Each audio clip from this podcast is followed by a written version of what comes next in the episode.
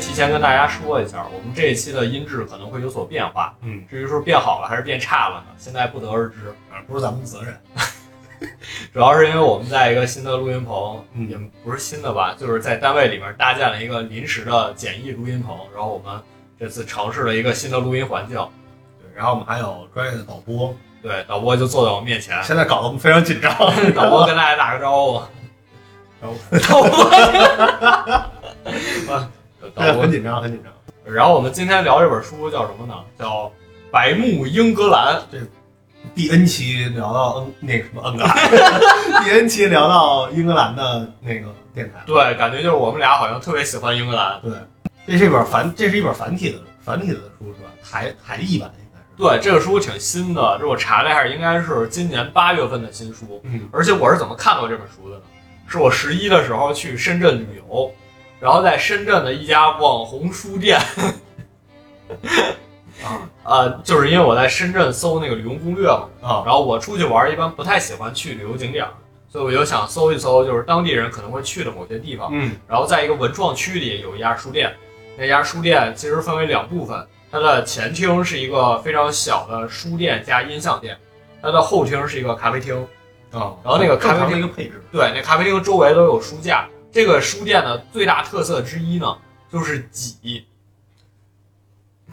它那个过道特别窄，大概就仅容一点五人通过。啊，然后呢，人又特别多，因为很多人都慕名前来打卡也好，拍照也好，或者真的是找书也好。但是它那个书店布置也特别神奇，就后面咖啡厅的座位上，就是它那个座位周边都是书架嘛。嗯，所以如果你是真是想找咖啡厅的书，还是挺难的，因为人在下面喝咖啡，你们借过一下我啊，我我我绕到你头上去拿啊，书就就很不礼貌，啊，那可以说我在绕到那个书架外面都是看你就很麻烦。啊，所以说那个书店我简单逛了一下就走了。但是呢，它在最醒目的位置放了这本《白木英格兰》，嗯，因为它是繁体书，但又是横版的，就是可以给大家看一下，就是这样。然后。呃，因为是深圳嘛，可能离香港比较近，所以这种繁体书相对也会比较多一些。我当时呢就没有买，因为我考虑的是，在这种网红书店消费是不是有点太贵了，就是有点智商税的感觉。啊，因为他按照正价来卖，可能嗯，然后结果回来一看，发现淘宝上也差不多，然后我就又下单了一本嗯，最后也是收到了，收到了也是花了差不多两周时间吧，把这本书看完了，然嗯后整理了一下，今天跟大家聊一聊。这本书的小标题其实已经把这本书内容给说明白了，就是穿越到十六世纪当混蛋。我可以给大家念念下面的：叫骂吃屎，仇女仇富，一言不合就单挑，莎士比亚也无赖的反指标文化攻略，其实就挺像台版那种宣传对对对，那种很古早的那种宣话，宣传口了，是对吧？而且你说这个白目这种词儿，你说在这边很难看到，应该对，好多人看这个白木，一开始都是白日英格兰， 没有，都是白木啊。白木这词儿，就是我们刚才也查了一下，因为就是能理解它什么意思，但嗯好像我们平时不太常用。后来就发现就是那种翻白眼儿的意思，哦，那就是直译是吧？白眼英格兰，就是说，对对对，就是反正就讲这些当时那个社会啊，十六到十七世纪他们的一些社交礼仪也好。嗯或者说在当时那种社会环境，你要怎么去，呃， 怎么去侮辱人？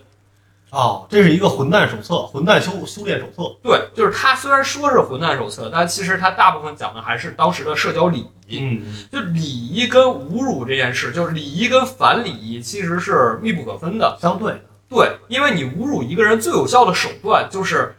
在这个最大公约数的前提，就大家都遵守的这些礼仪里去进行一些冒犯。因嗯，为这样是最有效的，因为大家都遵守，你去进行冒犯呢，很多人都会注意到，也都会意识到你是在呃指责某个人嗯或者在进行这样的侮辱。所以说，他这个是把这两个题目放在了一起，他只是觉得呃用这种当混蛋这种说法，可能更能吸引大家来看这本书，就更有看点，嗯所以他才用了这个标题。而且就是相当于它能给你提供很多的，呃，具有当时的人文特色的一些指南吧，算是，对对，让你能够有一些，呃，骂出花儿来，对对对，就是如果你真的穿越到十六世纪，你不至于摸瞎。你不至于会去说一些现在可能常用的一些，呃，侮辱人的行一一一些方式，哎别人对不知道你在干啥，你这个说的特别关键，对吧？你这个特别关键，因为我今天就想我们用什么方式去讲这本书，嗯因为这本书其实它分为几章，每一章都涉及到当时生活的一个方面。比如说，第一章是教你怎么骂人，嗯，第二章教你怎么鞠躬，怎么打手势，第三章教你怎么这个衣食住行这方面，然后后面还有吃啊、喝呀一些身体礼仪，包括怎么决斗，我们后面都会说。嗯它其实比较松散，我们很难把它穿起来。但是在看完整本书之后，我们找到了一个线索，就这些礼仪跟什么相关呢？它反映了其实归根到底还是当时的社会阶级。啊嗯所以就像你刚才说的，如果你找不到合适的方式去呃去攻嘲击别讽、人去攻击别人，你这攻击就是无效的。对，无效无效无效无骂，嗯没有破防，举个例子，举个例子，书里面第一章就说骂人，嗯骂人有一个词叫“王八蛋”啊，就咱们听起来现在这个词好像效力就有点减弱。嗯，你现在骂你，你这是王八蛋，好像感觉不那么强烈就像是小学生在骂啊。对，他他，他没有掌握一些脏话， 但是他想表达自己，你是一个傻子，哎，对，傻子这个词儿对，在你是当猪，在当时是很有效力的一个骂人的词，嗯就是负，就很简单一个词啊啊咱们初初中课本就学过，小学生就学过，啊，对，但是在当时很有效力，现在听起来好像就平平无奇。嗯这个词就经历了一系列变化，可能它在十六世纪末期，它是一个很鼎盛的，就是正值高峰期，大家骂人都用这个词儿，很强硬。但是等到十七世纪初的时候，大家好像都习以为常了。脱敏嗯了，哎，对，等再到十七世纪中叶的时候，大家就觉得你拿这个词儿骂人，你也太土了。啊，就你说的是什么？你这你还想骂我呢？你你 会骂人吗？我教教你吧。对，就会有这种变化。所以说，这个真的是很重要的一点。包括当时十六到十七世纪发生了一个很重要的社会事件嘛，就是光荣革命。嗯，这个也对当时礼仪产生了极大的冲击。因为如果说在革命之后你还按照之前那套礼仪做的话，就那套从宫廷流传下来礼仪，嗯，你就会被认为是站在皇帝、站在国王那一边儿。没有皇帝是吧？没有，没有啊皇帝嘛国王国王嘛。你就会被认为是站在国王那一边，嗯，那你就会遭受那些革命党的这种攻击就跟咱们讲，不许跪啊，对对吧？不许留辫子。啊，对，这这可以看《末代皇帝对，我的礼仪是刻在骨子里的。》。对，在车站你看，哎，都过来挨个请安了，然后大家表情，嗯，现在是新社会了。对，就是就是会有这样的区别嗯啊，而且它反映了我们刚才也说了，它反映了社会阶级。还有一点表现就是，呃，我们之前在贪吃女王那一节讲到，有些礼仪就是从宫廷传下来的，嗯，他们从小就接受这些教育，接受这些训练，他才能把这个东西做好。比如我们后面会聊到如何鞠躬，这个鞠躬每一个动作、每一个幅度、每一个手势，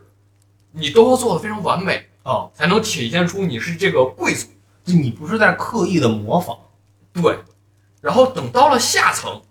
你有时候模仿就东施效颦，嗯，就你做出来这东西就不是那么回事儿，别人看着就会笑话你。哦，比如说鞠躬，因为一开始英格兰他们这边鞠躬，身子就上半身是挺直的，嗯，然后有时候你下面人学习他把握不住重心，身子就开始弯啊，怎么样的，这就不对了。哦，哦，就你只知道要做一个弯的动作，但是怎么弯、弯多少，哎，对，你就不会了。动作里小诀窍，那时候好多人写书教你怎么做这些礼仪啊，告诉你动作的要领，就是大家想一想，现代社会我们这些礼仪，比如说握手、嗯，拥抱什么的，你把这些我们觉得很简单的动作，你把它写到书面上，你用怎么样的语言去描述这些动作，其实很难的。嗯，你比如说拥抱，大家都会啊，就上去抱张开双臂啊，，对你，你还得把它描写的，大家一看就能明白我该怎么去抱。抱图解，啊，对，然后面对不同的人怎么抱，嗯不同的人怎么握手，很麻烦的。对，所以当时就有好多人写书去讲这些礼仪，我们到底应该怎么做啊？而且还有一点就是，宫廷里的那些生活设施，嗯它跟这个礼仪是相辅相成的啊。举个例子，当时大家都知道男性也穿高跟鞋，嗯，穿高跟鞋要面对一个问题，就是你地面必须平整，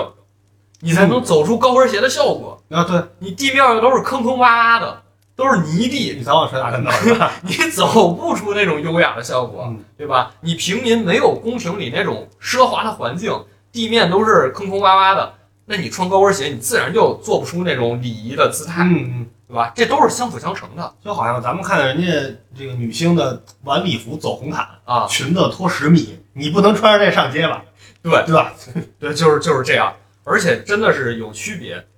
呃，就是下层，呃，也不是完全的下层，我们现在可以叫他们中产阶级那就一是部分第二和第人三啊，第二和第三中间那一部分嗯人，他们是想模仿贵族阶级、模仿上层阶级做这些礼仪的嗯，但是他们又没有办法。刚才也说了，因为种种原因，他们又没有办法完全的做到，嗯，于是他们就有自己的简化版本。比如说，可能两个人路上见面打个招呼，哎，我就简单的鞠个躬、行个礼，嗯就是一下就结束了。但是你真的到那种大型社交场合，可能就要非常隆重，每个动作都深思熟虑。哎我这这脚放在哪儿？放在什么位置？哦动作还得缓慢一点儿。左手拿刀，右手拿刀左手拿帽子，右手拿帽子，啊，不要对脱帽啊，对左脚先先迈左脚，先迈右脚，哎，很重要，对，很重要。你这个帽子摘了之后放在哪儿，嗯，哎非常非常关键。就你还是得你得去想，咦，我会不会做错了？但对其实人真正耳濡目染在这儿长大的，人家就是就应该这样。哎内化，大家对对内内化化内化内化啊然后再到下面的平民阶级，比如说什么农民、嗯磨坊主这种，就就不需要考虑了，啊，对，根本没有必要。因为首先这些礼仪不是为你们设计的，你每天下地，你那个靴子上全都是泥啊，浑身你负重可能多个十公斤这种，你这哪儿来心思做那些礼仪啊？对啊，你走路可能都不能像人家正常一样直着走，你都得哎腿在那儿栽歪着走或者说咱俩身上都是泥泥，然后咱俩还有拥抱，哎呦你你离我远点，啊，不行啊。再一种是什么呢？就是商人，嗯，商人以利益为重，所以他们不会在这种无聊的事情上多花一些时间啊。在英国之外的，比如说荷兰人，嗯比如说西班牙人，因为当时大航海时代嘛，嗯，他们算是遥遥领先的这么一批人，他们就会觉得我们这些礼仪可能没有那么必要，就是来到英国之后也不会按照你们当地的这些风俗来进行这种礼仪。哦或者要么就是用我们本地人的这种方式打招呼，嗯，因为这个外国人在当时也是一个很重要的势力，然后就是很多礼仪也是从欧洲传过去的嘛，比如说我们要模仿法国的这个宫廷，嗯要模仿意大利的这种呃行礼的方法，就等等等等，这些都是有体现的。哦啊这本书具体就是讲这么一个内容。嗯好，我们今天电台就到此结束。讲完了十分钟啊，把这本书讲完了，呃，还是还是具体说一下吧，嗯还是按照他这个章节来说一下吧。就是我当时真的思考了一下，就是我们要怎么去讲这本书，因为它这个章节写的很很零碎，给大家念一下吧。第一章叫“狗嘴吐不出象牙”，嗯其实就教你怎么说话，教你怎么说话，包括怎么说方言。因为我们现在也是，现在很多时候就国内嘛，嗯，你一提，哎，这个人说话说方言，普通话不标准，好像隐隐约约都有那么一点歧视的意思。或者说按咱们来说，你学英语，嗯，你要正宗的伦敦音，对对对，正正宗的伦敦腔。对啊，要不然您是最次的啊，咱们说您是 Chinglish，是吧？不济啊，你说你学一美音。英音啊，英音就就就高级了，是吧？啊是那种零零七那种发音，对对伦敦音，哎呦厉害了这个也有社会因素在里面。啊！既然说到这儿了，我们就可以简单讲一讲，嗯有一个语言学实验。语言学实验是什么呢？就是在纽约的一个百货大楼，啊，挨个层去问服务员，就是说这个女装部在哪儿，哪层卖女装，哦假装问路就是假装问路。啊预期得到的回答是 the fourth floor，就是四层四层啊啊，四层卖女装。然后就听这些服务员他说这个 fourth floor 他的发音，哦，这俩呃 force 和 floor 这俩词都有一个 r 音嘛？对。有的人就会按照美音的说法读，就 force floor；有的人就会读英音，就是比较平。啊他又在分析不同的服务员发这个第四层的发音，啊最后发现白人相比于黑人，嗯社会地位高的人相比于社会地位低的人，他更倾向于发美音，嗯更倾向于发卷舌，而不是平舌。为什么？因为在当时的美国社会环境里，英音已经不受宠了，嗯就大家会认为我发卷舌才是能融入当地的，才是能表达自己身份高贵的这么一个象征。新世界哎，对啊对，所以这个语音也确实能反映出刚才我们说的它礼仪的变化。以前可能大家觉得我伦敦腔才是正宗的正宗的啊啊，结果在当时那个环境就觉得不行，英国已经不行了。啊啊他应该没问我 first floor 我得发美音的，我得发美音，所以它其实是有这么一个试验的，嗯，对，教你叫什么狗嘴吐不出象牙，但他这个会有一种就是刻意的成分吗？因为你之前看过有一个那个会有视频，对吧？就会是有假装去快餐店用英音点饮料，I 哎 want I want bottle water what what，会有会有，应该是也有，嗯应该是也有啊。然后它里面还讲怎么骂人，就刚才我们说，到底骂什么在当时是最有用的让你破防。啊，让你破防嗯啊，对。然后第二章叫无理、粗鲁、威胁的肢体语言。啊哦，它虽然叫无理、粗鲁、威胁，但实际它花了很大篇幅教你怎么敬礼嗯，啊。它先教你怎么敬礼，再教你怎么破这个敬礼。就是你得知道正确的怎么做，对然后你还知道错误的。有一些呃，可能一些手势什么的，它各地不一样。不一样，对，比如你是英语环境，咱可能也有换算啊，那个那个那个，你看上美国什么那种，可能你就被击毙了，对对吧？就是有一些其实怎么说，应该时代发展，然后你的很多肢体什么的是不一样的，对可能无意中做出一个动作，在别的文化里就是很侮辱的。非常非常冒犯。第三章叫笑死人不偿命。嗯，这个就是承接上一章，就是教你怎么在一些别人自认为是很高贵的动作，你怎么用滑稽的方式把它表现出来，哦，就怎么让别人破防。然后出洋相，哎，对啊，第四章叫暴力无需掩饰，这个讲的就是动手了。哦，前面讲是君子动口不动手，前面这种寻衅滋事的一些铺垫啊我我冲你做一些手势，你看看敢不敢打我？第四章开始动手了。嗯，这个就涉及到一个很重要的话题，就是决斗。哦，当时的决斗到底怎么回事儿？怎么演化过来的？嗯决斗到底该怎么决斗？决斗之后又怎么处理？啊，就讲了这么一系列的事儿。第五章叫“恶心习惯一箩筐”，这个就跟它其实主要是三个题目：吃饭、嗯，喝酒、抽烟。哦，于谦老师最三喜大欢的这哦啥？没有烫头咱都戴假发吗？当时，啊，对啊。第六章叫“身体礼仪学问大”，嗯，这个讲的就是人怎么处理自己三级哦，啊，或者你吐痰随地吐痰到底在当时合不合理，嗯，怎么擤鼻涕，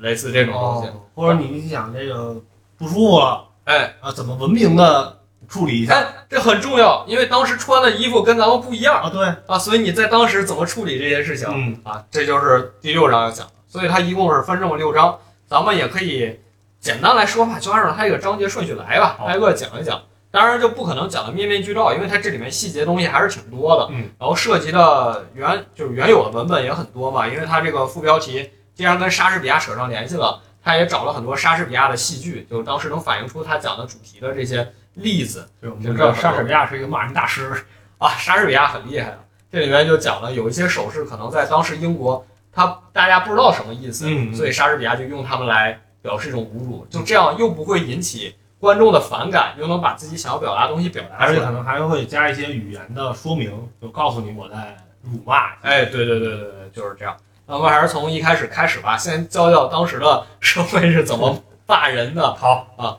这大家都会几种语言的骂人是吧？ 先到学一个语言，先学怎么骂人。哎呦，这你说这我可太了解了，因为当时在英国留学，就好多人用同一个厨房嘛。嗯，然后我们那个厨房就有一个巴基斯坦小哥哦，然后他就有一天兴致勃勃跟我说：“你能不能教教我中文怎么骂人啊？啊，对，一般都学这个。啊，都先学这个，啊嗯教教我中文怎么骂人啊？”我就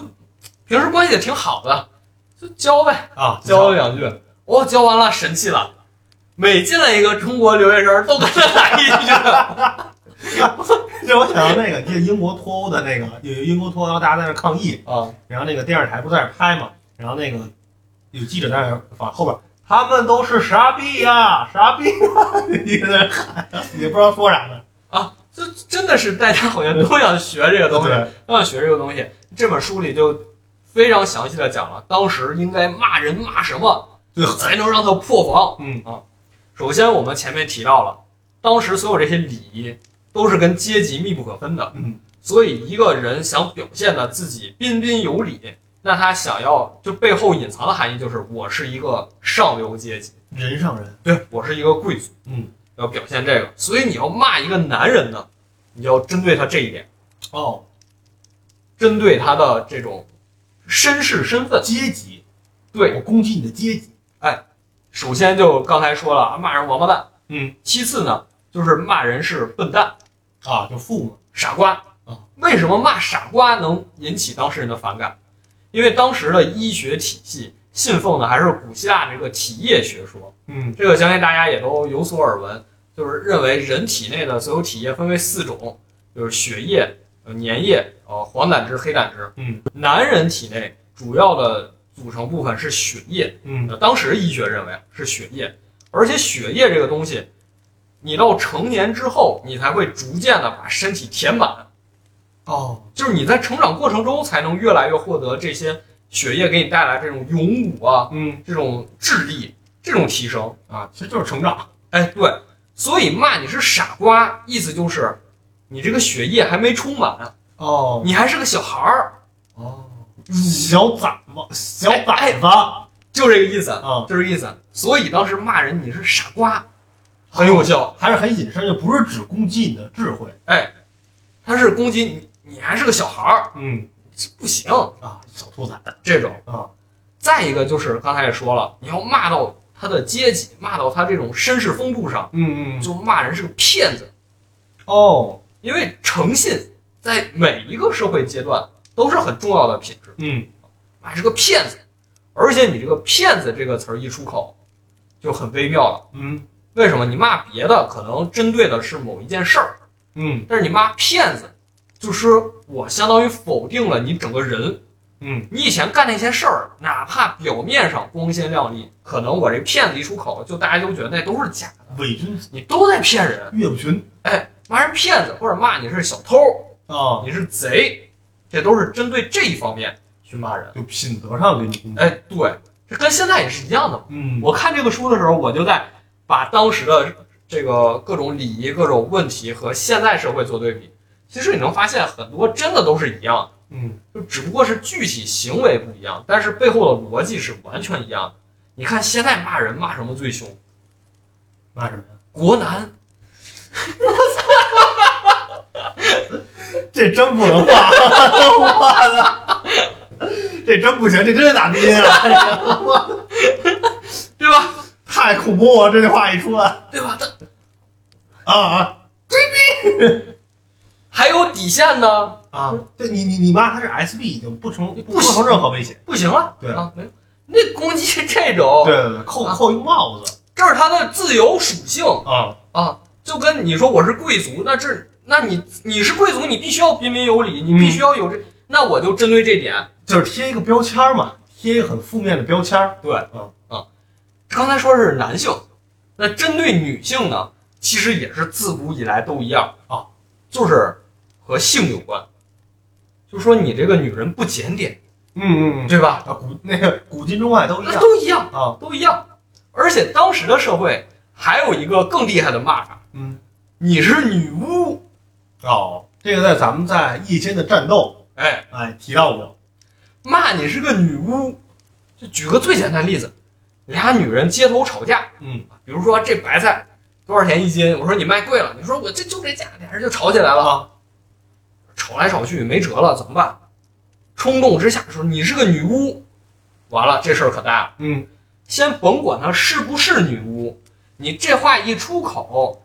周边邻居就认为这个女的有问题 DNA 动物啊。哪怕说最后上宗教法庭审判，嗯说我就是情急之下骂她一句，我没有真的这个意思，她也呃我不没是有直接指控他，没有啊啊，没有。最后俩人都无罪释放了，周围邻居也会因为这句话觉得那个人是女巫哦，那他这个就已经比别的骂人的话要狠了。啊。别的骂人的话，我只是攻击你，我可能就是呃侮辱你，我让你生气，这事儿要你命。其实你想想，背后都是一样的。他骂人这个事儿可能是假的，嗯就可能你不是一个骗子，你也不是一个傻瓜，嗯你也不是一个女巫，但我骂出来了，就是想让大家这么觉得你。哦，但是你要是一个是一个骗子，是一个什么，大家会觉得啊你这个品德有问题，啊大家可能会觉得这对你敬而远之啊。但你要是女巫的话，如果上了宗教法庭，有一些纰漏，万一真 处死你了，真怎么是女巫怎么办？对啊啊，有这种情况，有这种情况，就是所以女巫这是当时很严重一种骂法，办啊就而且经常有这种情况，就是诅咒别人，哦你要不小心俩人吵架吵得厉害了，你诅咒别人，结果不小心那诅咒生效了，那完了，完了，你就被认为是女巫了啊。比如俩人吵架，活不过今年，三天之内杀了你结果人真死了， 啊！完了怎么办？你这就是下诅咒。或者你在人家家吵架，嗯，吵得不行了，摔门而去啊！你走之前嘀咕了两句，哦，第二天人家孩子生病了，怎么办？人觉得是不是你方的呀？啊，很寸是吧？这么说，啊，你没有办法解释，而且嗯，而但这个事儿呢，还是要看你具体造成了多少破坏力而定。就像刚才说的，要只是人家孩子生病了，过两天好了，啊，可能就没事儿了。但万一人家孩子病死了，当时这很严重啊，嗯万一病死了，那你完了，洗不脱了，对，你这事儿没法说了啊。所以说，说人女巫，或者说你是在诅咒我家，这是在当时很严重的一种骂法。哎，那这种就比如说，咱俩吵架，啊说你是一个巫师，然后呢，呃，咱俩打打打打，人最后证明你不是巫师，最后证明我就是胡说的啊。那你我算不算诬告？算诬告，就我只是口嗨，其实，但是没什么办法， 没没什么办法。对，你可以随便口嗨，其 实那当时啊，其实骂人这件事儿是可以打官司的，啊，就是比如你骂了我，我可以打官司。我然后说你你诬陷，啊，对，我说你要还我清白。嗯，但是打官司大家都知道，古往今来都一样，你得花钱呀。啊，对，你不光花钱，你还要花精力，你还要收集证据等等等等。而且就因为骂人这么一件事儿，我就打官司，值不值而且你是不是巫师这件事儿很难自证啊，就很麻烦。嗯 很麻烦。而且，比如说你骂了我，打官司这事儿是我得去干呀，啊，对，不是你去干呀。嗯，而且，一般骂人这件事儿呢，也都是平民或者都是下层阶级才干的事儿哦，啊。上层贵族维持自己形象还来不及呢，哪儿那出口成章啊，对呀、哪儿来那样呢？嗯，所以打完官司，我能从你这儿拿多少钱呢？你也赔不了我多少钱，就很尴尬。哦，其实和现在的情况是一样的，对吧？嗯，你现在有时候俩人起矛盾，说我我闹闹到法院去，最后判下来了也判不了多少或者钱，说。就是出口气而已。现在理论上是骂人是违法的，但你要说俩人可能经常互呛两句，啊就就就得了，最后对吧？以以一个很愉快的方式结束了就。对，但你要说真是去追究，没有人去追究 这种事。是就在当时那个时代也是一样。啊嗯咱们再说回这个诅咒的事儿，你要是真想诅咒别人，啊，你还不承担女巫这个坏名声，嗯，怎么办呢？两种方式，一就是借助上帝的力量诅咒啊，比如说跪下向上帝祈祷，啊，上帝啊，求你降下神罚，惩罚这个人做了什么这些事儿。你丫早晚揍雷劈。你要这么说，你要说你丫早晚遭雷劈啊，那你就不行了。哦，你早晚会受到上帝的惩罚，哎，是对对对对吧？你亏着心呢。对对啊，你这么说的对，这样你要遭雷劈，那就是上帝干的好事儿啊，啊，就跟我没关系，对吧？活该。啊，对，一种是这个。嗯第二种就是你大庭广众下诅咒啊，大家都能看见，嗯，你就是在跟人吵架，你不是在真的诅咒哦，就比较就很模糊这个这个界他定啊，这个界限就很模糊了。啊，所以当时你要想摆脱这个女巫这个名声，基本是这两种方式嗯。啊，通过这还两还是第一方种式，比较比较聪明。对对对，对你甚至说你命中，大家说哎呦带预言家， 对吧？或者你是这个呃神的代言人，恨不得。对吧，你说你这种事儿你都能预感到，这个意思就是说你。有这些惩罚跟我没关系，这是你应得的，你就活该嗯啊你活该哎你看上帝都看不下去了，就是人道自在人心。对，它主它主要是这样一个状态。嗯啊，呃说完了怎么用语言来骂人，啊，再说说怎么用别的方式骂人。更不更不如被人抓住 抓住抓住把柄的方式。对，说说怎么用别的方式骂人，嗯，就是用手势。用手势这个事儿，咱们都知道有一个世界通用手势，啊，要对着镜头比，嗯就是对着镜头外边儿 大家都懂啊啊，啊，世界通用手势。摇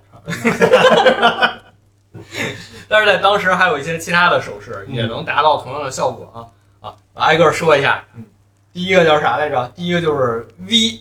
啊，这样反微。就咱们就都别对着镜啊，头不哦比不了对着镜头反微， 我说这个反微，咱们现在拍照耶，啊，这样是一这样可以啊，这样是没问题的对，但是你反过来这个就有点侮辱性质。嗯，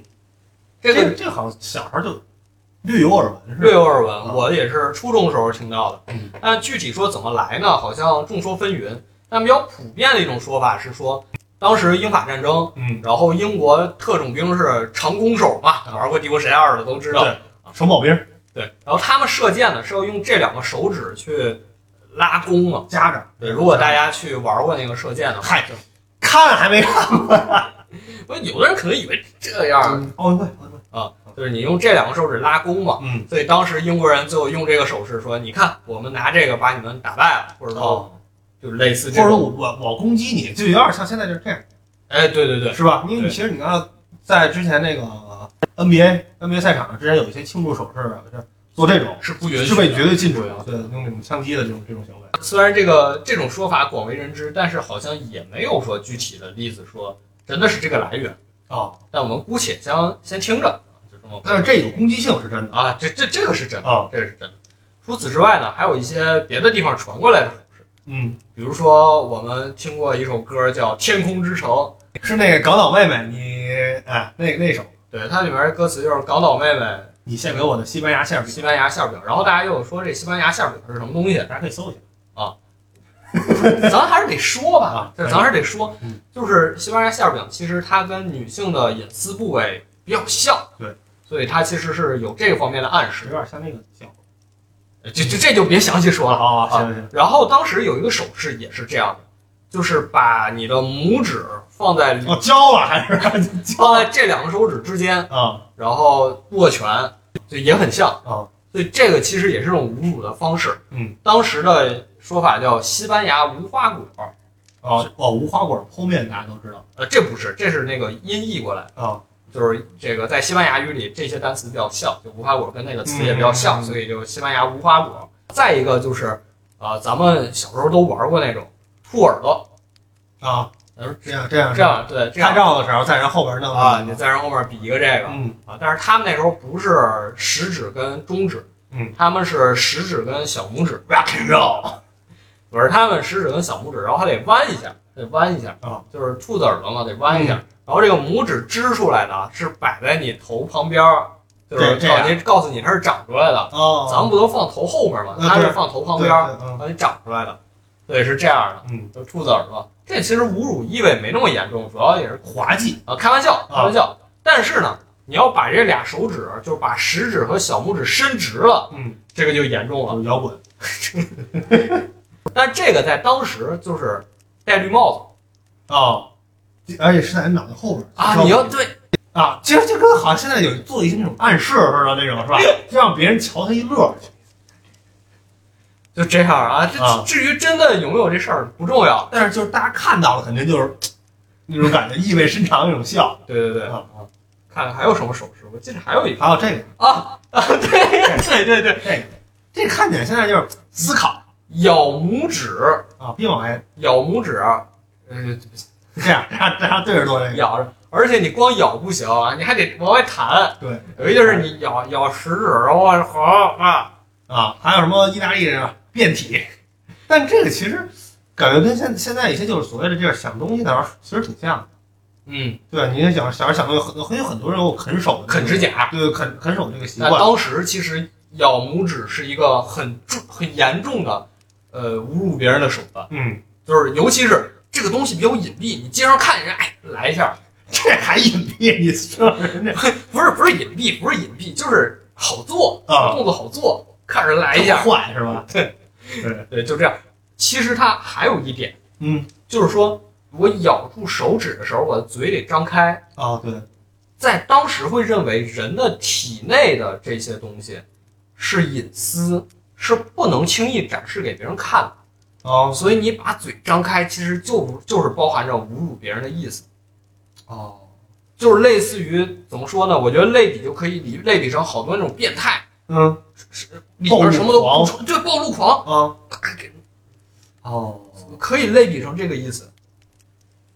就是我给你看我的隐私，其实我是在恶心你，嗯，有种这个这个点在里边。那有点上帝一千自损八百的意思啊。但但我恶心你的目的达到了呀，嗯因为其实这个还是跟咱们前面说的有关。一般做这种动作的人，他社会地位本身都不高，嗯，他恶心你，他没有什么成本，你也不能真告他，你也不能怎么样。很多时候都是这样，你寻衅滋事。对，很多时候都是这样的。咱们后面讲决斗，其实也是一样啊，对。然后还有一个动作吧，这样的啊对。弹弹手指，弹手指弹手指，弹，这就是很亲密。其实我觉得跟那个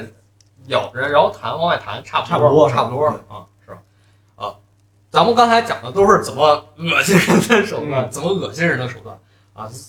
呃下面说点好的啊，说点好的，说点好的，说点这个怎么不恶心人，那这段可以跳。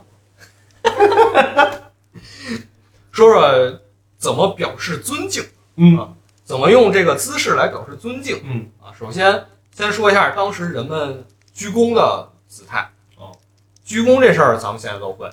就就嗯嗯对吧？但那时候不那么鞠，哦，不这么这是我们是不是得站起来演示一下？不是这上面拉上起来啊。先说那时候英格兰的传统居法，啊嗯，你上半身是挺直的，嗯啊上半身是挺直的上半身是挺直的挺直的啊。下半身呢，两只脚一前一后，像弓步那么似的站着哦，这么站着。啊，那么站着哦，然后两只脚同时弯曲，哦，脚还得弯哎，然后你身子挺直，鞠躬，啊？就是你看你站起来，然后这样，哎，这么鞠躬，但是哦，他鞠躬也是，所以还是上半身。不不不，身子是直的，哦，是哦，身就子一直身子是哦直的，你只弯腿，体育课那个准备活动那压腿，所以我说跟弓步差不多弓嘛步，压腿吗？啊，就跟弓步，但没张那么开，啊稍微稍微有一点儿那么鞠躬，这是当时英国比较传统的鞠躬方式、嗯啊。等法国的礼仪传过来，就是法式鞠躬嗯，怎么鞠，大家可能相对比较熟悉一点儿，就是两个腿先平行打开，一个腿放到另一个腿后边儿，哎哦，还得往后撤一别步，别扭着哎，往后撤一步，啊然后后腿弯，前腿不弯，后腿哦弯，哦哦前腿不弯，哦后腿弯，然后身子往前，鞠躬。哦，有时候还得脱，有一个脱帽，哎哎这么一动作是吧？脱帽，这是一感觉定得脱帽，啊，一定得脱帽。为什么说帽子特别重要？因为当时的人啊，尤其是男性，嗯，基本都戴帽子，而且还是大帽嘛各种都有啊，啊，一天到晚都得戴帽子。见到比自己身份地位高的人，嗯，脱帽是一个重要礼仪，就哦嗯表达尊敬。但现在呃现在也一样，进楼都得脱帽啊，或者升国旗，啊，对升国对旗对，啊脱帽，对吧？都得脱帽。了，嗯就脱帽你还得注意什么呢？不能把帽子里边儿给别人看。里边藏一兔子， 他能往外掏，这不尊敬啊不为尊敬什么？当时人卫生条件有限，嗯，这帽子一天总戴，里面头油啊，哎呦，还有那身什么头皮屑头皮屑全、啊全都有，掉的头发，你 哎，你看看，不行啊，啊不行啊，这不行，所以你这帽子摘了，你得捂着，往胸口怎么一捂放，着呢？比如你看刚才说法式这个鞠躬，嗯，右腿往后一撤，前腿绷直了，这样一弯，你这个帽子顺势就放在腿上，哎，哦就捂住了，是吧？哎，啊放大腿上就捂住了。嗯，啊，所以当时是这个礼仪。法式这个礼仪有一个好的地方，就是它体态上更加优美。哦对，嘿有点体育，哎体态其实它有时候就是从芭蕾舞演化过来的。哦，当时好多芭蕾舞的专业演员就会写那种教你怎么做这些哦礼有仪。些形体课。对对哦，那你对，看交叉脚什么这些，一般也都是感觉舞蹈姿势比较。哎对，是这样的。嗯，然后你看他这样右腿往后一撤，哎一弯，其实这有一个身体这个重心的变化。嗯，所以它就会导致你穿这个衣服也会随着重心变化飘动，嗯，就看着更好看。尤其你比如说一男一女两个人，哦，假设你坐这个位置是我的女伴儿，嗯，我是我我现在往后一撤，哎，我不光要我就不是往前鞠躬，我还得侧个身儿，我这一转，嗯，哎，你看我这个就动态起来了，这而个且就更好看。咱看那女孩也是那种一交叉，哎，一提裙子啊是那种感觉。是其吧实没有提裙子啊，没有提裙啊，子，当时没有提这裙是子现。在影视剧这里面是迪士尼给加的提裙子 啊，没有提裙子啊，，没有提裙子。但女性其实相对而言更差一点，因为她那个裙子当时裙撑太大了，嗯你这脚下面再怎么倒腾，她那裙子都不动，嗯，对，而且你看不出来，看不出来，看不不出来啊来。。呃，看不出来有好处，后面我会说啊，嗯有什么好处。再后来传过就是意大利式，就是意大利式的，其实跟法国式的差不不多，嗯不过它可能双膝都得弯一下，然后做这个动作。那咱们现在看好像那种《教父》什么那边，嗯意大利人还得是拥抱、贴脸啊，甚至哎亲两下。就可能这些礼仪来源都不太一样哦。后面也说这个亲嘴儿是怎么来的嗯啊，刚才现在说是鞠躬嘛，鞠躬。然后这个女性可能在这个鞠躬这个部分就稍微麻烦一点儿，哦，因为咱们想想，在各种影视剧里看到女士当时穿那个衣服，那种紧身的那种有那个束腰啊，束得很紧，然后底下大裙撑子。对，它其实都是那种，嗯它那种是为了凸显出女性身体的曲线，嗯，对，所以你走的时候呢，走路时候呢，你得抬头挺胸，你不能含着胸，你嗯你对得对你得对，挺着，嗯，那其实也是很像芭蕾舞那种感觉。对，你挺着的时候，你还要弯腿，还要鞠躬，啊哇，这动作难了，你怎么办？所以你得练习，你得经过这个多方练习才能，呃，非常优雅的鞠躬。嗯你不管是真的就是这个百分之百按照人家的礼仪去还原，还是说我做一个简略的这个动作点到为止。啊，都都很麻烦，嗯，都很麻烦，这是这点。而且还有一点啊，就是咱们刚才说的这几种不同的鞠躬方式，嗯它也是有时代变化的。人的一生啊，嗯，七八十年，其实我们现在想想，很漫长的一个过程。你可能这嗯七八十年会经历历史的很多次变化，对，尤其是放在当代，嗯，你想想我们的父辈，他们小的时候是什么生存条件，然后我们现在又是什么生活条件？我我们可以在生存条件 和生活条件。我们来想一想，如果我们就我们不说未来了，嗯就说我们小的时候和我们现在，那都天壤之别。对，小时候能玩游戏，现在玩不了。那时候拨号上网，对嗯手机还是翻盖儿的、滑盖儿的。你看现在这手机什么都能干，对，这已经有这么巨大的变化了。所以说，在一个人的一生当中，某些方面有重大变化，其实是很正常的一件事情。嗯嗯那对于当时人来说，当时的贵族来说，这个礼仪的变化也是很自然的。但在这个自然的过程当中，你要去怎么跟上这个潮流，嗯，就很重要了。比如说，你一开始是一个很老派的绅士、啊，我就老派贵族，啊，很老派。我就用那种鞠躬方式。嗯，结果后来发现大家都变了，大家都用新的方式鞠躬了，你还保留着那种老的习惯，格格不入。你就格格不入了。嗯，啊，它好多时候它也有这种变化或在。者说一个更可能咱们更生活化的一个例子，就你看现在人穿一黑西装，没有穿白袜子，啊，对吧？蛋哥之前一定得穿一白袜子，然后一翘二郎腿，露出那么一大截儿。这你现在一看就哇，这什么呀？潮流的变化，对，或者你你就甚至感觉这种行为反而是一种不礼貌的。呃，对，对对对，你你你，我觉得现在你至少应该是，呃，因为你看咱们其实如果别父辈，可能父辈祖辈那种，他们嗯，包括看之前一些照片儿，大家坐在那儿就是那种白或者或白袜者子中山装啊，但中山装当然也啊，当然这我没有说中山装对现在落伍的意思，我就是说当时大家的习惯可能就是人人都得有一件儿，对就吧？或者说就是那种呃蓝的、黑的、灰的，啊，对对对，对吧？那你说现在呃我天天还这么穿，那其实有一些奇怪，现是，嗯，说点暴论。在啊，有点暴论比如说现在的什么 JK，啊，你说再过十年二十年，你再穿出来，那可还能不一定。时尚是一个轮回，我跟你讲。啊，有可能十年已经转一圈儿转回来所以了。你看现啊在这个什么 vintage 复古啊，多火是吧？这种大家好多都找自己爸妈年轻时候那个阿啊，迪的什么那对对种对什么呃特别老的锐步那种衣服穿出来，哎，还挺是那么回事儿。嗯，但确实，因为那时候衣服追求的就是舒适，这个很重嗯要。包括我现在买鞋，我也不喜欢买最新的，哦因为我觉得最新那些看着设计的倍儿好，实际花里胡哨儿，实际可能穿着真没以前那种老的那种型号的舒服你感看。我这些特别舒服 特别生气。呃跑偏了，啊跑偏了。说回来，所以当时其实也是这么一个逻辑，就是它在变化的过程中，你要跟上这个潮流、嗯，啊，就跟咱们前面说骂人一样，人家啊都那个词儿骂人，你还在骂人富，嗯，那你就你 out 了，好不好？咱也用一个老老词，对你 out 了。对，就是就是这个意思，就是这个意思。所以当时的鞠躬基本就是这样鞠躬。嗯，然后你刚才说亲吻，亲吻怎么亲呢？咱们都知道啊，把人手牵起来，然后亲一下，嗯，这是很正统的做法。影视剧最常见的。这个亲呢，也也分好几层。首先就是你得动作缓慢一点，你不能是啊啊拽过来，川普不能这么牵，就慢慢拉起人女士的手，是你还得牵到人手背的正中央，正中央，输液这儿哎，正中哦央，你得亲到这儿，这是尊敬。啊哦亲完之后，你还不能流哈喇子，这这肯定不能啊！啊，亲完之后，你还得慢慢挪开，哎，就在空中，然后收回来，嗯，一套下来，哦，不能很急不可耐，啊不不行那不行还是就是很优雅啊对！而且而且人家女士，这个你亲我的时候，我摘不摘手套啊？也有说法。哦如果人家不让你亲怎么办呢？亲自己，哦自己把手抬起来，亲亲一下，然后展示给对方，就证明我亲你了啊。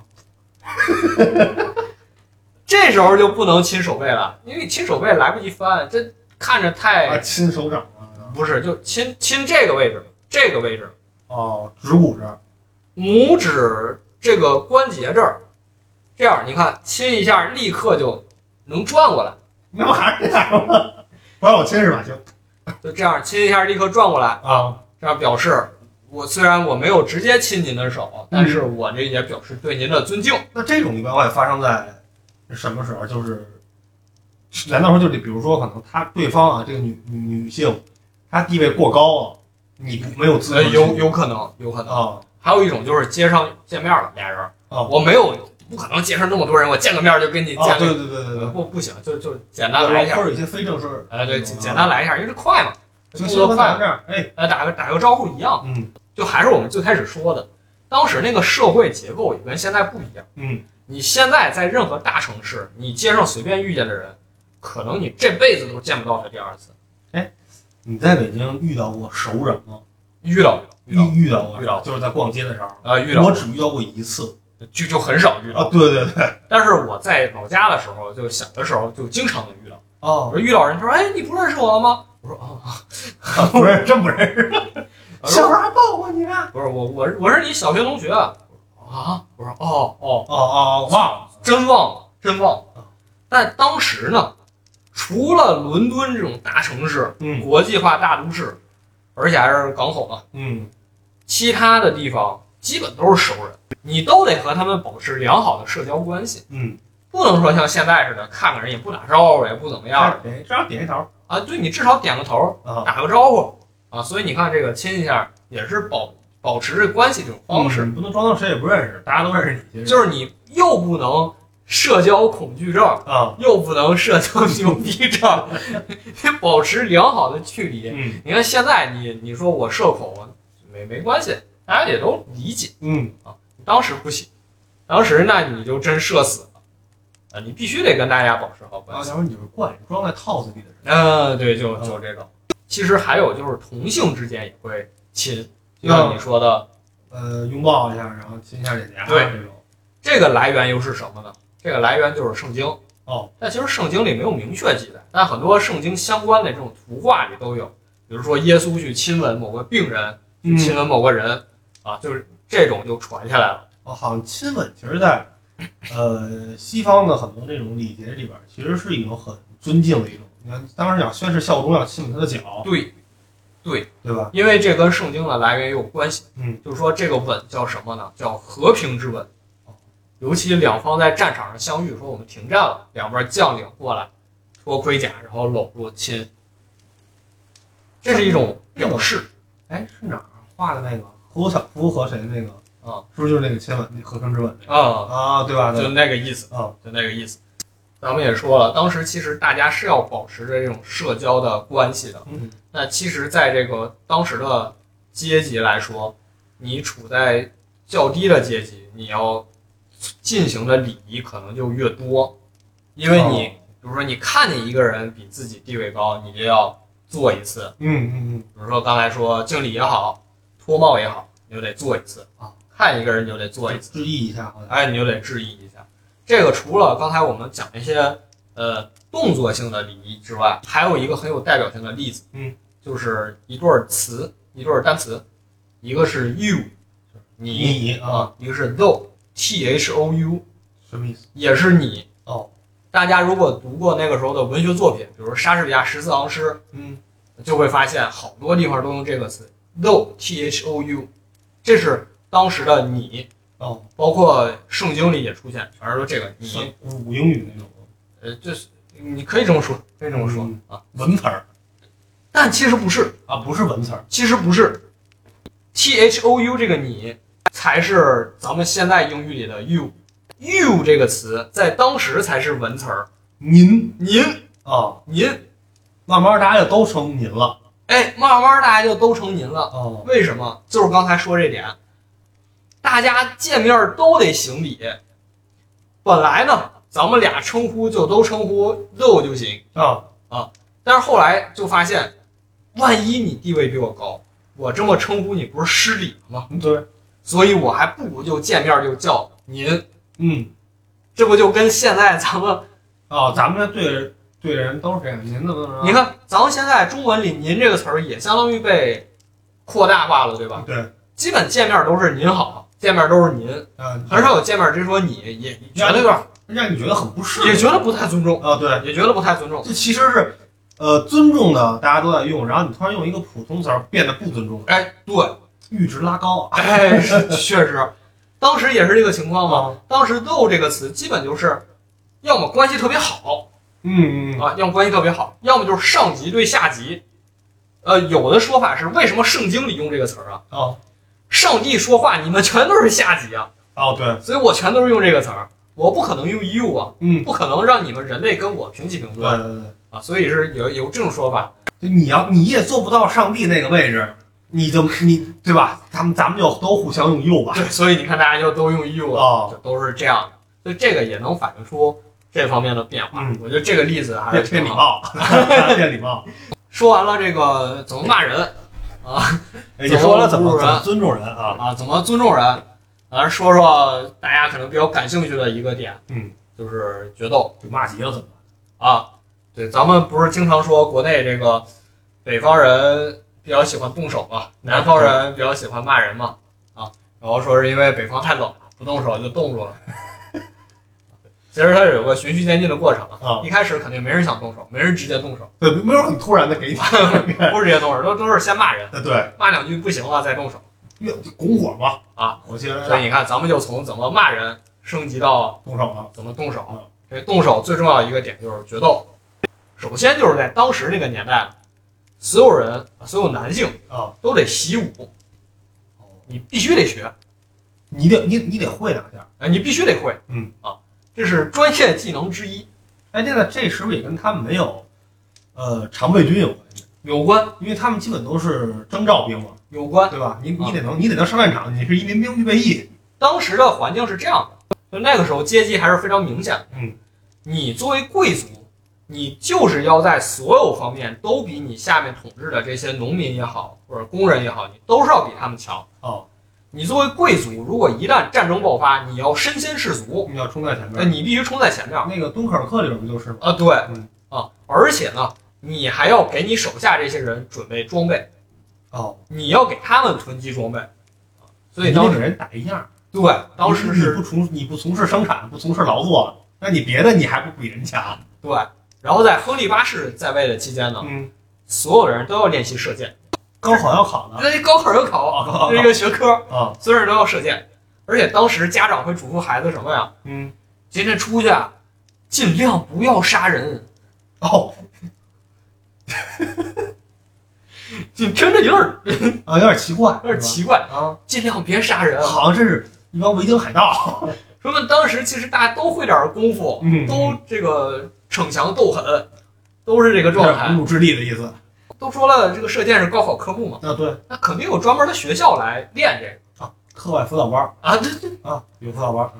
不一定是课外，有可能是课内哦，学校对对对啊，对，学校。这武校分为这么几个级别，就你可以一直读，就跟现在本科读完读研究生，研究生读完读博士一啊那样你就是专精的是体育专业啊。对，啊，这个在武校里教什么？当时的武器啊，还是那种大剑，要厚重的剑，哦，一般咱们可能玩游戏是双手剑，嗯，是吧？就那种剑，嗯，你要配一个盾牌，左手持盾，右手持剑。标准姿势是什么？是你这盾牌架在胸前，这你这个剑放在这儿，藏在盾牌里边儿嗯，啊，这是标准姿势。你就想这姿势举着多累，就是一般感觉像阅兵那种姿势。啊，对，嗯，然后这个战斗时候怎么样？这个盾牌放在前面，一面儿要啊架住了。挡住对方长枪的穿刺，嗯，或者对面剑砍过来，你可以挡。但是你这个盾牌前面那个沿儿上边缘和你的视线，哎，你能正好能透过这个边缘看到前面发生了什么。啊，你你还不能你不能能挡你不能着，你不能挡着 自己挨揍了。啊！这是盾牌放在这儿，嗯，另一边呢剑放在这儿，手持着，你可以戳刺或者你直接劈砍都可以。这是当时的这个战斗情况，啊，这就是一个格斗式标准姿势。但是这个情况呢，逐渐也发生了变化。嗯，因为欧洲这边传过来更先进的武器了，书里讲叫西洋剑，他们也叫西 洋剑，咱们也叫西洋剑翻译吧翻译吧啊。西洋剑啊，西洋剑就是击剑，现在击剑用那种剑。加勒比海盗里边用的那种，哎有一个护手，又细又长。而且发现这个意大利人会玩儿，会玩儿这个，个他们剑术可比你们那个强多了，灵活多了。灵活多了，嗯，又快又灵活啊，所以这个就逐渐取代了那种老旧的剑术啊，他老的那可能就魔山能玩得转，啊，对，对吧？那你看那魔山跟人那个西洋剑斗也，直接也打不破也不行，对也不行啊。而且那时候就不是一手拿剑，一手拿盾了，嗯就是这边配一个剑，那种细剑，嗯，这这手拿匕首，哦，拿匕首，双持武器，这剑是用来戳、用来砍的，这个嗯匕首是格挡用的，就你过来给你挡走，哦，这样是这么个用反法正更难是吧？啊，更难，回合数多，DPS 高了，不光难，而且还危险，那是啊，危险。你想想以前那种你一招我一式的，它不光适合战斗训练，嗯，它还适合干什么呢？发展成体育运动。哦，比如说咱们今天办一个天下第一武道会，大家都这样，或者你这个就是就我们不用这个金属的剑，我们换成木剑，我们打起来就是一招一式的，就能看出来谁技术更强，其实就比谁劲儿更大，谁体能更好，也不会有危险啊。但是你换成西洋剑那就不行了，嗯，那种细剑一不小心就、啊，就受伤了。对，逐渐的这种运动赛事就消失了。嗯，但是消失了，大家总想看一些什么，那就怎么办？就发展到街头了，就开始进入到我们所说的决斗其实人哈对于看这些东西的欲望很原始，了啊。你看那那角斗士不也是干这个吗？其实一个盾一个剑，要么互相打，要么什么，现在好喜欢看这种看这种比赛，因为决斗这种模式啊，其实它主要的目的不是真说我要把你弄死，嗯嗯嗯。它不是伤害对方，它主要是想伸张正义。比如说，对方侮辱我了，嗯对方骂我了，你是个混蛋，我自己受到冒犯了哦这时候我要跟他决斗，来表示我不是这样的人，他在侮辱我。而且当时是不是决斗也有一种，呃，类似于就是神的庇佑这种影响？嗯，就是说，呃，比如我骂一个人说你是一个你是一个伪君子，你是一个骗子，然后他说哎不行，我要跟你决斗。如果他把我打赢了，那就证明你看，他说的是对的。对，他是为了我不是伪君子，你你在这儿造谣。对，所以当时决斗是出于这个目的。嗯，这和之前的一些打架事件就不一样，之前可能有财产纠纷啊这种，大家才会上街打架。啊，现在不是，他是为了捍卫自己名誉，名誉嗯啊，而捍卫这个，为什么这一点非常重要呢？还是基于刚才我们说的，因为你作为一个贵族，你要领导你下面的所有这些人一起上战场，嗯，你必须有这个威望。你如果说被人骂了，指着鼻子骂，你都不还口，下面人就不信你了。颜面扫地了。哎，所以你要带头冲锋，你自己必须是一个勇敢的人。我将带头冲锋。对你要是说啊，别人骂我，那骂就骂吧，嗯，大家也不会跟着你一起冲锋了，哦你这个凝聚力就没有。就是你是一个有信用的人，咱以后打仗就叫兄弟们跟我上。对你要是一怂蛋，就变成兄弟们给我上。啊，对，就、啊就是就是这个区别。所以当时你如果是一个贵族，嗯有人挑衅你，那你一定要跟他决斗啊。但是这个决斗呢，也不是说你今天骂我了，我立刻咱俩决斗，咱这就是地铁打架不是这样，啊，还有一套话术啊，什么战书是吧？什么话术呢？首先你骂我了，对吧？要对我骂你了。我回头跟我身边这些人说，嗯，跟我社交圈里的人说，发个朋友圈，发个朋友圈，挂人儿，哎，挂人呢，你还不能一五一十的挂，啊，对，你还得夸张一点挂。反正也没有聊天记录比如你可能就骂了我一句，啊，我说不行，你这不光骂我，还骂我祖先了，嗯，骂我们说我们家整个都不行啊，你也得把这些都挂出来。你还不能说太夸张啊，对，啊，你就你得把握那个度，哎你要说太夸张，然后你当时没有反应，感觉你也挺怂你，要说你要把握那个度。嗯，嗯这个挂人挂出来之后呢，你身边人就在下边朋友圈下面留言，这能忍？对，这你能忍，啊这不跟他决斗，干丫的，这时候你就师出有名啊，我是跟可忍，孰不可我跟你决斗，嗯，所以你看这决斗是有一套话术的那其实这个和现在也很像，是吧？咱俩现在有一个矛盾，有一个冲突，然后我就得跟周围人说，今儿这人对我怎么怎么着了，然后咱们两边人骂架、查架，约在哪儿哪儿， 你带你的人，我带我的人，咱查一下。对，这是一种，另一种就是专门挑事儿，哦，可能你就是你也没骂我，你就随便说一句，我就就大在家就生气，对我就在朋友圈编排你，哦， 编排之后我就找茬给你打就架我在这儿这样，你偷拍我一张照片，你说那个什么在街上诋毁你啊什么对那种啊，对，就是这种，那这不是成心吗？就是就是因为这个状况，所以当时不管到底这个事态多严重，最后可能都会演化成决斗因为老有人煽风点火啊，就出事儿了，啊，就出事儿了。直到后来，伊丽莎白甚至当时都颁布了一条法律，就是说阶级地位不同，不能一起决斗。哦。不能以这个找茬打架。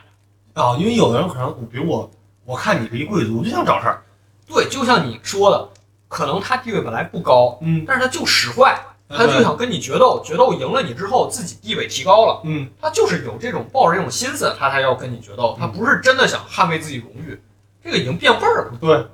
所以当时就是说，如果你们地位不同，不能打架，嗯，决斗必须取消。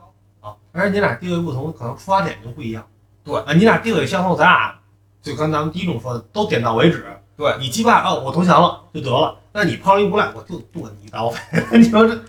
没办法的事儿。而且还有原因就是，当时如果决斗真的说一个人把另一个人杀死了，哦，他是不犯法的。是不办法他是不犯法的，他只叫出于某种意外过失杀人，哦，就跟说签的那种生死状似的，就大家都能接受决斗会出人命。就跟什么 UFC 那种比赛，啊一拳可能给人打死了，那你说他判刑，他也不能判刑。局面就很难受控制，嗯就可能越来越严重，因为大家都知道啊，也没事儿，没事儿而且总有一些人他比别人能打，啊。他就可能会用这种方法去获得一些对，好处。所以你如果真的决斗过程中把人杀了，嗯，怎么办呢？抓你肯定还是得抓你，哦，但是有个条件，就是说如果抓这个犯人识字儿的话，嗯，就没事儿。这个规矩也是很微妙。也是告诉你，你如果是贵族阶级，嗯，从小识字儿，嗯那你决斗没事儿，没事儿。你下面人你就别学他们决斗了。嗯啊，你要么识字儿，要么你会唱特定的这个颂歌，哦哦就是告诉你，你如果是我们这一派的，或者说我们这个阶级的，嗯你就没事儿。啊，原本是要判死其实刑也不好说是贵族就没事儿，那啊，就用这种一个这么一个方式来给你一个他让就给你画个圈儿啊对画个圈儿。原本如果是判死刑的话呢，给点儿钱，你就可以改成在手上烙个烙印儿，哎就是说你这个过失杀人了。嗯，啊，烙一个记录，但咱们知道记录也不好看呀，啊对啊， 《水浒传》什么脸上刺字儿什嗯么的也不好看。你要再花点钱，你就只交罚金就行了，哦，你就可以完全无罪释放。但是贵族又不差这个钱。对啊，其实就跟无罪是一样。所以说，这个规则其实还是在照顾上层阶级，嗯，而且在告诉你下面的人不要模仿，你模仿你就出事儿了，啊人家没事儿。或者说咱们其实可能规则不一样，嗯我们不是为了杀人啊，而决斗，你们老想杀人。 对，就是这个意思。嗯但是这是咱们刚才说打架的第一种方式，决斗。打架还有一种方式就是纯小混混，哦，流氓。但这些流氓啊很神奇，在当时也是一部分贵族，可能他是纨落绔子弟。纨绔子弟或者落魄贵族，哦。没事儿干，找茬打架。而且这事儿在光荣革命之后就有了正当的理由，嗯，这人是保皇党，不行，我得给给他干了。哦，清除异己相当于。啊哎，对，而且战争爆发之后加入军队，嗯，啊，看到一个村子，这个村子都不是什么好人，洗劫一空，你们这村村子还得沿沿袭旧制，对，什么意思不行啊，不行。然后另一边也是啊，你们是革命党也不行，啊？打架。就这帮人呢，在乱世之中有了一些登场的机会，嗯，但是在战争之后，他们就很难回归到平常的生活。习惯，对，本身就游手好闲，嗯，又不愿意踏踏实实的努力去干活，就这帮人就成了社会上一些危险分子。其实有点像那种职业反贼是吧？嗯，就这种感觉。你说到他们，其实普通民众还真的不像他们一样说啊跟人决斗，呃上街四处挑事儿，嗯，都忙着赚钱呢，养家糊口呢，谁有心思干你这个呀？或者说，呃，我万一打不过怎么办？啊，是啊，对我，呃你手上烙印儿给我杀了，我亏不亏啊？所以说，就像你说的，这部分小流氓当时都是有钱没事儿干的那些人，嗯，纨绔子弟可能装备还好，啊，对啊对吧？然后比别人这个武力值高强一些，寻求一些刺激的运动。是，当时也会有这么一部分危险分子。嗯，对，当时呢，就是大庭广众打架，基本就是这么几种模式。啊还是很容易死人的是吧？是啊，是啊，确实是。嗯，咱呃前面已经说了这么多，一一套流程下来啊，先怎么骂街啊，骂完街怎么挑事儿， 挑完事儿怎么掐架，啊，对，大家接下来说点儿没这么血腥的，嗯啊，说点儿和老百姓相关的，就是吃喝。说说这个，这个吃其实咱们在《贪吃女王》那期聊了挺多的对了，已对经对啊。。然后这本书里面讲的基本跟《贪吃女王》也很接近，你就时代差不多，对。呃这时代虽然差的有点多，但是毕竟是沿袭过来而的，且所以它还是是很接那个近，时段，其实你没有那种多大的没有那么大的变革。改变。对，确实是，比如它里面就讲厨师怎么给人分肉，嗯，就是说，咱们贪吃女王不是说家禽类的，不光是家禽，就是那种飞禽类的，很珍贵嘛。对，然后这个东西是摆着一盘儿，是给所有就餐人吃的，你不能离得近自己哐哧哐哧全吃了。他他也说了这一点，比如说切不同肉怎么切，嗯对切肉的厨师其实地位很高，等等等等。哦，再有就是有一点，我觉得我们可以展开说一说，因嗯为我觉得这个也是跟现在挺像的，就是它有一条规矩啊，就是说你这个食物只要碰过自己的牙，你就不能放过去了。那应该的。比如说你吃这个鸡肉，啊吃完了有鸡骨头，你只能放自己旁边，不能放到公盘里。啊这个虽然它听起来听起来很滑稽啊， 对啊哎很滑稽，现在肯定没人这么干，是，哎，不好吃。肯定没人这么干。但是我觉得这个可以引申一下。啊，比如说咱小时候都家里都教导过，你吃菜的时候就挑自己离自己近的吃，嗯别满盘子在那儿捡，别对吧？别或者别在那儿翻腾，啊，别翻着，别夹完就放回去就挑那肉。啊，对吧？这和这个要求和刚才说的你吃完别放回去一致的。嗯，再有一个，我觉得也很有意思一点，就是吃薯条蘸番茄酱，啊，哦或者吃鸡块儿，薯条还好一点，哦，鸡块儿，你想想那麦当劳、肯德基那鸡块儿，上校鸡块这么儿，大一个啊，你一口吃不进去。 你这你但是哎，你得吃两次，能蘸多蘸酱哎，对，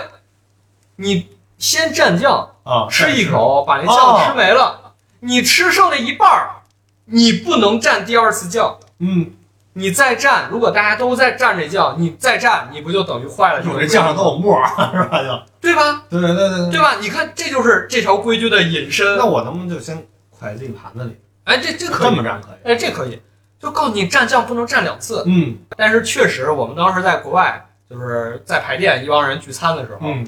有一个小伙儿就说：“哎，吃一哦口再再蘸一下，再蘸一下。刚想蘸第二次，一个比较年长的啊、嗯大爷，嗯，啪拍他手片儿，没人告诉你不能蘸第二次吗？哦，很严厉很严厉啊啊，很严厉。说你看现在咱们也是，嗯啊！但是他这种方法其实应该更适合，就是说所谓团，就是这种桌餐，对，因因为为不适合分餐，因为分餐制其实大家都是就没有这个问题，对一份儿一份儿的。因为当时就是咱们也讲了嘛，就是一大家子一起吃饭，对对嗯对，包括准备这个餐桌怎么准备也很复杂一那套他流程。一家人都不会说是搁这里边儿一个里边儿蘸。我不知道当时有没有蘸酱，反正当时的规矩就是说，你只要碰过自己碰碰到自己嘴。啊，啊哦你就不能再放回去我了想到一个特别有意思的，啊。我们当时初中时候军训，那种有小伙子吃不饱嘛，就这个一桌啊，就这么几个馒头，然后呢，一个哥们儿拿了之后呢，每个人 咬一个，你看，你看，对吧？对就就就是这种坏人，对，就是话，最后还吃不了。你一人谁那小，再是小那个小伙子，那小孩儿，你一人能吃四五个馒头一顿饭。咱再说说他这个规矩背后，嗯其实还是刚才说的，你体内的部分是你的隐私，哦，你不能把你的隐私跟拿出来，不能把隐私掏出来展示给大家，这不文心明，肺全部都掏 出来，晒一晒，石头石头。这不文明。啊，不文明。你看你张嘴啊不行，看见嘴里不行，看嘴里不行，那其实这个有没有可能就是，其实是医生的，就出出于公共卫生考虑，也有可然能。后把这个衍生出一种所谓的规则，就是让你不要这样做。但是我直接跟你说，我说，呃，比如你们这样容啊，易交叉大家感染不遵守，啊，对，你觉得不对？那我现在就告诉你，这样做就是，呃，不成体统的，我觉得有可反能，而有约束力。我觉得有可能，但是嗯没有找到说，我就我没有去找说嗯有没有这方面，我没有想到这你方看，面包。括咱现在宣传使用公筷，不也是吗？就是添一双公筷更文明，啊，对，而不是说的是减少传染什么的。这些你可能对于你还感觉有一种幸存，幸存啊，者就是他如果这么直接跟你说，你可能不会去想这么干，但是啊对他拿文明这个词儿来约束你，对你你这可是能一个就文明的行为，你应该这样做。就这个书里也说了一个类似的原因，嗯我觉得可以稍微解释一下，就是说人在逐渐成长之后，从小孩儿到成年，啊，你的自制力应该是越来越强的，对啊。小孩儿不懂事儿，哇哇大哭啊，四处乱爬，这都能理解。但你成年之后，这些属于儿童或者属于婴儿的行为，你应该尽量避免幼稚行为啊。那其中一点就是什么呢？张嘴，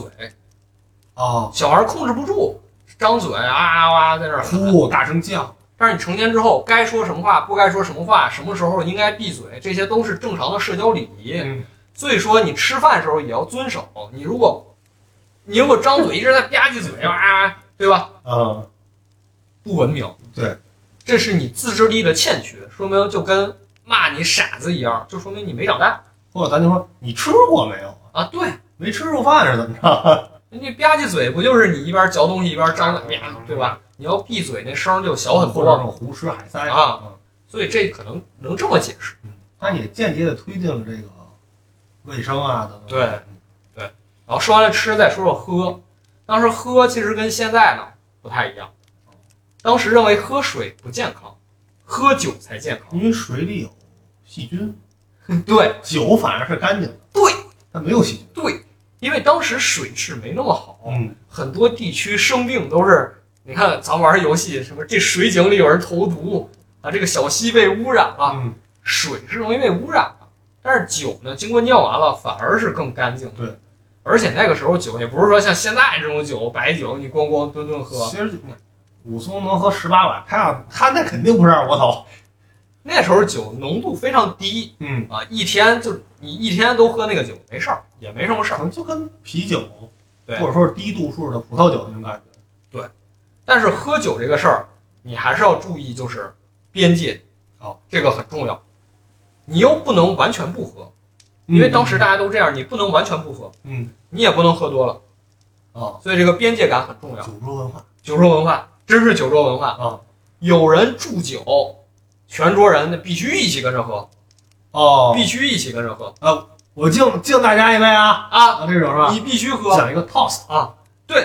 为什么祝酒歌这东西啊，嗯就是为了这个号召大家一起喝酒嘛。有的祝酒歌贼长，二十多段儿，每一段儿开头都是让我们举杯， 对，你就得跟着喝啊，就跟着喝啊。这而且必须喝光，不能养金鱼哦哦，现在很像是吧？那一样啊。我干了，你随意。如果你这一段唱啊，我们一起举杯，别人都喝你不喝，嗯，你这就是不尊敬你不够面子是不是啊，？不给我面子，瞧不起我？决斗，决斗。那和现在很像一些一些这种，但是那会儿喝的那种，可能跟格瓦斯差不啊，对，多，人家不是喝白酒这么一这么一个喝，就是就是也有酒桌文化，嗯而且还有一点，咱们前面也多次提及，有时候敬酒你得有由头，啊，不是今对，天过生日呢，敬酒高兴是吧？不哦是你没有由头怎么办？找一个魏国的国王敬酒，啊啊，对，经常有，经常有，你看这就出事儿了。嗯，国王都没了，你还向国王敬酒？说错了，那你， 那你让大家可能就是说，呃，今儿今儿挺高兴，今儿天儿不错，但是当时大家都有这个习惯嘛，就是说敬我们的国王，对，习结惯果你一敬，旁边人听到了，嗯你，还给国王敬酒，什么意思这这就开始闹事儿，就啊把他们都抓了，就会因为这个打架。然后后面也出台一个政策，啊？禁止敬酒。这不是前段时间的那个某新闻吗？是吧？啊，那个我司不管理一下这个酒桌文化吗？禁止敬酒，但也没什么用，因为这礼仪的一部分了，嗯它已经就是内化了，大家都习惯了。而且这有个时候大没什么家其用实就是找一个由头一起干杯，这人家也就是找一个由头一起闹事儿，对对对 跟敬酒其实没什么关系。对对，就这个，说完了吃，说完了喝，再说是抽啊，抽烟啊，那会儿已经很流已行，经有抽烟了，嗯，但是这个抽烟流行其实烟还是大烟烟哦，已经烟草烟草哦烟草，但其实没有那么早，没有那么早，而且这个烟呢也是西班牙那边传过来的。嗯啊，当时主要是在十六世纪后半叶，就是也开始向美洲去冒险、嗯探险了，然后这时候才学会了抽烟，向印第安人学的抽烟，哦，才把这个烟草带回英国，而是这么一个状态。而且抽烟这个东西也很能反映出阶级，嗯，普通人不会抽烟，为什么？因为当时用的是烟斗，哦，怎么用这个烟斗那可是个大学问。首先，你得把烟草点着了。嗯点着你还得不能把那渣子留在烟斗里，你得保证那个哎微妙的那口种得状口态，得正是吧？哎，把它塞进去还得塞满了，嗯你还不能让这个烟点着点着自己就灭了，你还得保证它一直着着，嗯啊，这都是技术，呃，你你那烟斗就得斜着抽，嗯，哎，而且怎么抽吐烟圈儿什么的都是学问，哎，其实就和现在抽烟也是一样的，咱俩可能不抽烟啊，但是你看咱现在就是普通卷烟的这个价格，它的差别就是很大的。对，你能几块钱买一包，你也能几十上百买一包，甚至有人说我抽雪茄，我这一根三百当时就是烟斗，啊，通过烟斗来展示自己的地位，你当时这花梨的啊紫檀的，而且你想那时候没有火机啊，所以你这些技巧必须得学会了呀。而且哦，而且是可能你老得就通过很多的实验，有容错这种，那你相当于就是你可能抽一这袋抽一袋烟成本就很高，你得练，你得你练，得练。你不定浪费了多少烟，你能啊抽抽明白？所以那时候还有一个东西叫抽烟课，课外补课班儿，啊，教你怎么抽烟教你怎么抽烟啊，别露怯啊。对，你都都得练。啊，对对对，抽烟这个东西呢，咱们现在都知道，可能对健康不好，那是而且咱俩不抽烟，也觉得抽烟挺烦的。嗯，导播抽说说抽烟什么感觉？导播不说话，我很微妙的表你情。看，你看，你看你抽烟，呃，就这样的。 你看你一个人抽烟，整个屋都是烟味儿，啊，对，都都不好闻嗯。所以那个时候你可以主动利用这一点。哦，抽烟恶心人，或者说， 尝着脸上土去教堂抽烟，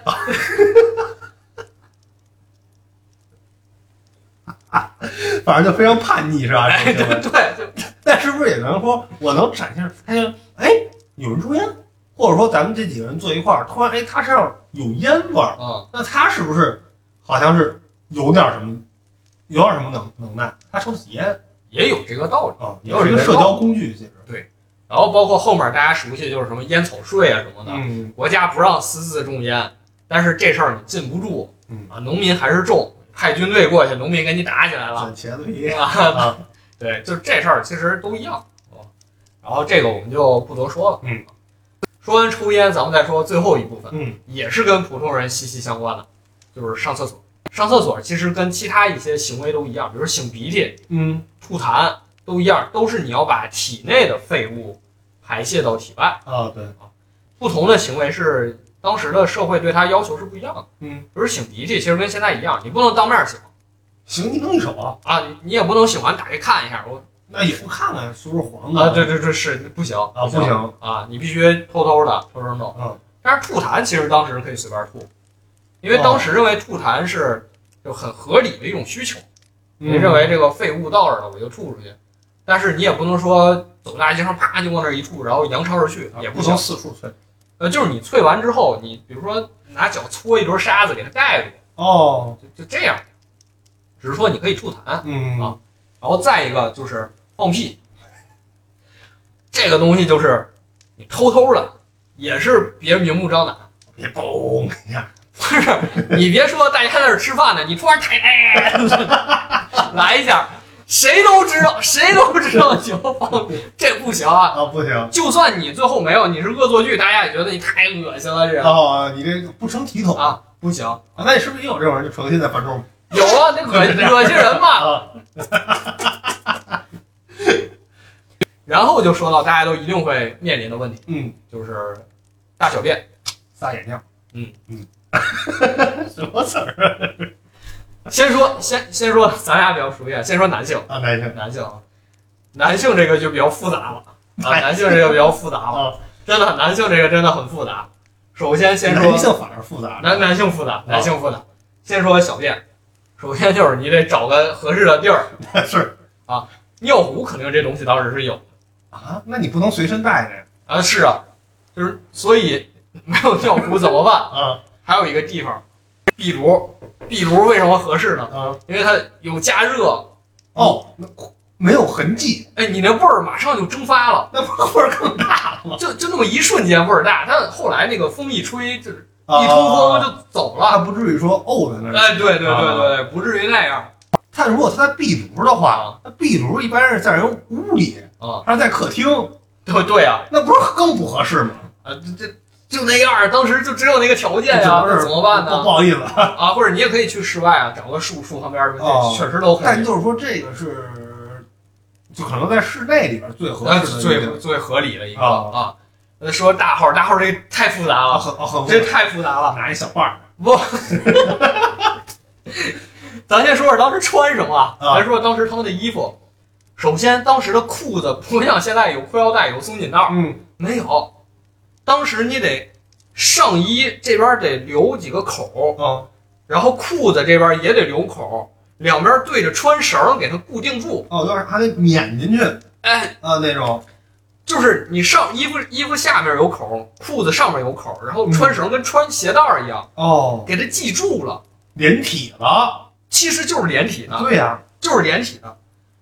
连体的原本呢，其实上衣下衣穿十二个口，就差不多能系紧了。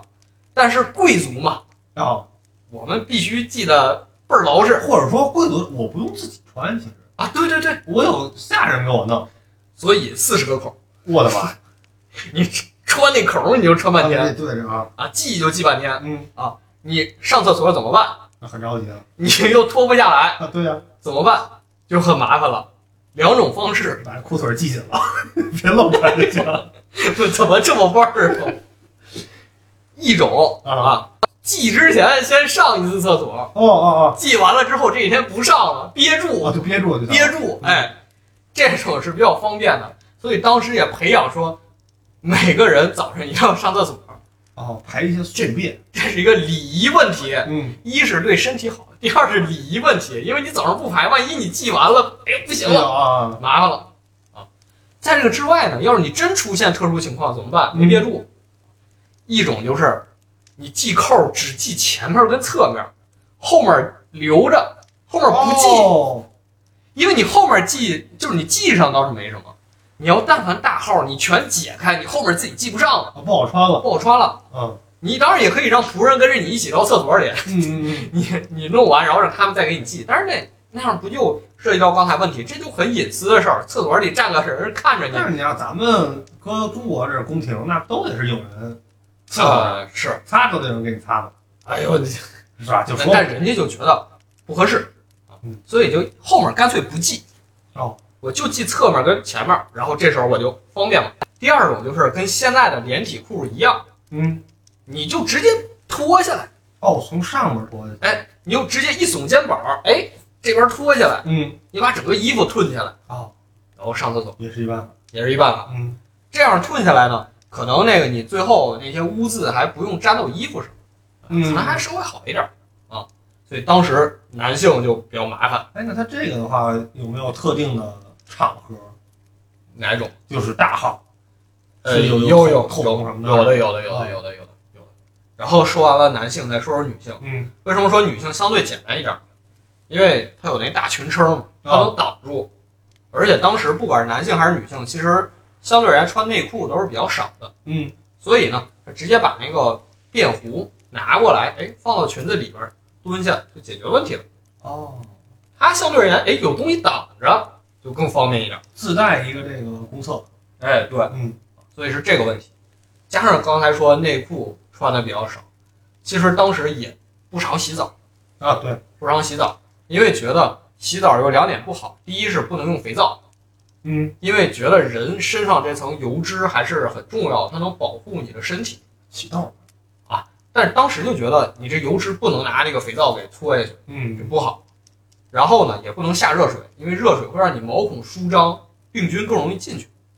这是当时的医学理念啊，啊，当时医学理念，所以就尽量别洗澡，别洗热水澡，也别擦，也别搓形成一层铠甲啊，也别搓。啊，但是你又不能不清理，怎么办呢？就用到一个东西叫亚麻布，嗯，就是说我穿亚麻布的东西，因为亚麻布便于吸收人体这些脏的物质，啊，它尿完会有透气，哎，它吸收力比较强，所以穿，哎，你看颜色变了，差不多了，我就换一件，啊，去洗这衣服，就用这种方式来保证身体清洁。嗯，这个作者说他这么穿过一段时间，还行，还行。还行，只要你勤快的换，你可以很长时间不洗澡，你也不会觉得有特殊的就不舒服这种感黏腻是吧？觉啊，就还可以，那不能接还 可以。受，不能接受咱们现在当然不能接受啊了嗯，所以说这就是当时普通人他可能要遵守的一些礼仪，或者说衣食住行方面到底应该怎么做，嗯，大概就是这样。然后这本书呢，基本到这儿也算是差不多捋了一遍了，就是回到它的标题，穿越到十六世纪当混蛋，其实也看到了，也没有那么多关于混蛋的内容吧，只不过是他可能告诉你这个礼仪正确该怎么做，你可以举一反三，然后去做混完美蛋。的避开，哎，对。 对，完美的避开所有应该做的事儿，对，你可以去做混蛋。对比如说教你怎么鞠躬，它里面就讲了，你想在鞠躬上做手要怎么做呢？嗯，就跟现在很多时候一样，我故意给你鞠的特别恭恭敬敬，啊，可能咱俩是同辈儿，但是我故意让你显得比我高，特别阴阳哎，故意捧你，啊，就跟咱们本来“您”这个词儿在中文里就是一个好词儿，哦结果现在一说，哎呦，您多厉害呀， 您真了不起，对？吧？对吧？啊，就是他，他其实告诉你礼仪，也就相当于告诉你怎么去反这个礼仪。嗯嗯啊，只不过我们从哪个方面解读它，这个书选择了白目英格兰这个题目，我觉得是有点噱头在里面。嗯，咱们之前那个贪吃女王那个也说过，就很多的礼仪等等，其实属于是中下层人对上所谓上流社会的模仿，拙劣的模仿。呃，对，你像现在，嗯，大家不都说生孩子特别卷吗？现在已经有礼仪课了。其实刚才咱们看这个书，嗯，有一个就很奇葩的那个课，就抽烟课嘛，对吧？你说搁现在来讲，都说、哎、你别抽烟啊，家长家长都跟孩子说不许抽烟啊，是吧？那会儿你现在要去报这个课，因为你要展现出来你是一个，好像是一个上流社会的，对对对，嗯吧？我懂一些礼节，我有这个能力，有这么一个人。那其实现在，呃，你知道有那种给孩子上的就是礼仪课，什么样儿？就是就是西餐礼仪课啊，是有西餐的啊、很贵啊那个课。你看咱们可能呃，你知道的，上一些之前一些辅导班一对一，可能一个课时是一百多块钱，这么便宜？或者到三百块钱这种，对你肯定跟年龄段不一样嘛。呃，他那个课好像你上一节就是几千，甚至还有上万的。啊，对，然后他是怎么着呢？就是你参加这个课的这个孩子们，你不能穿拖鞋来，这种肯定不行啊。对你像我这种穿一帽衫肯定不行，也不行，对你得穿着就是，呃，西装革履。哎，西装革履的小皮鞋，然后那种礼服，然后女孩儿可能就是那种，呃，裙子呀等等，啊你穿的很很正式。来，有专门的老师来指导你来上这个课，比如说咱们从就吃西餐嘛，比如说咱们从前菜，然后可能一些冷盘儿等等，你去哦，要用什么餐具，要有什么礼仪，你的面包的黄油要怎么涂，然后呃怎么去掰这个面包，哦，这这都有。啊，都有都有，非常非常的细，去给你讲一些你可能以后一辈子也用不到对的。买就像买菜用不到三角函数一样，但是你可能报这个班儿的人，咱们理解啊，可能这个价位是一些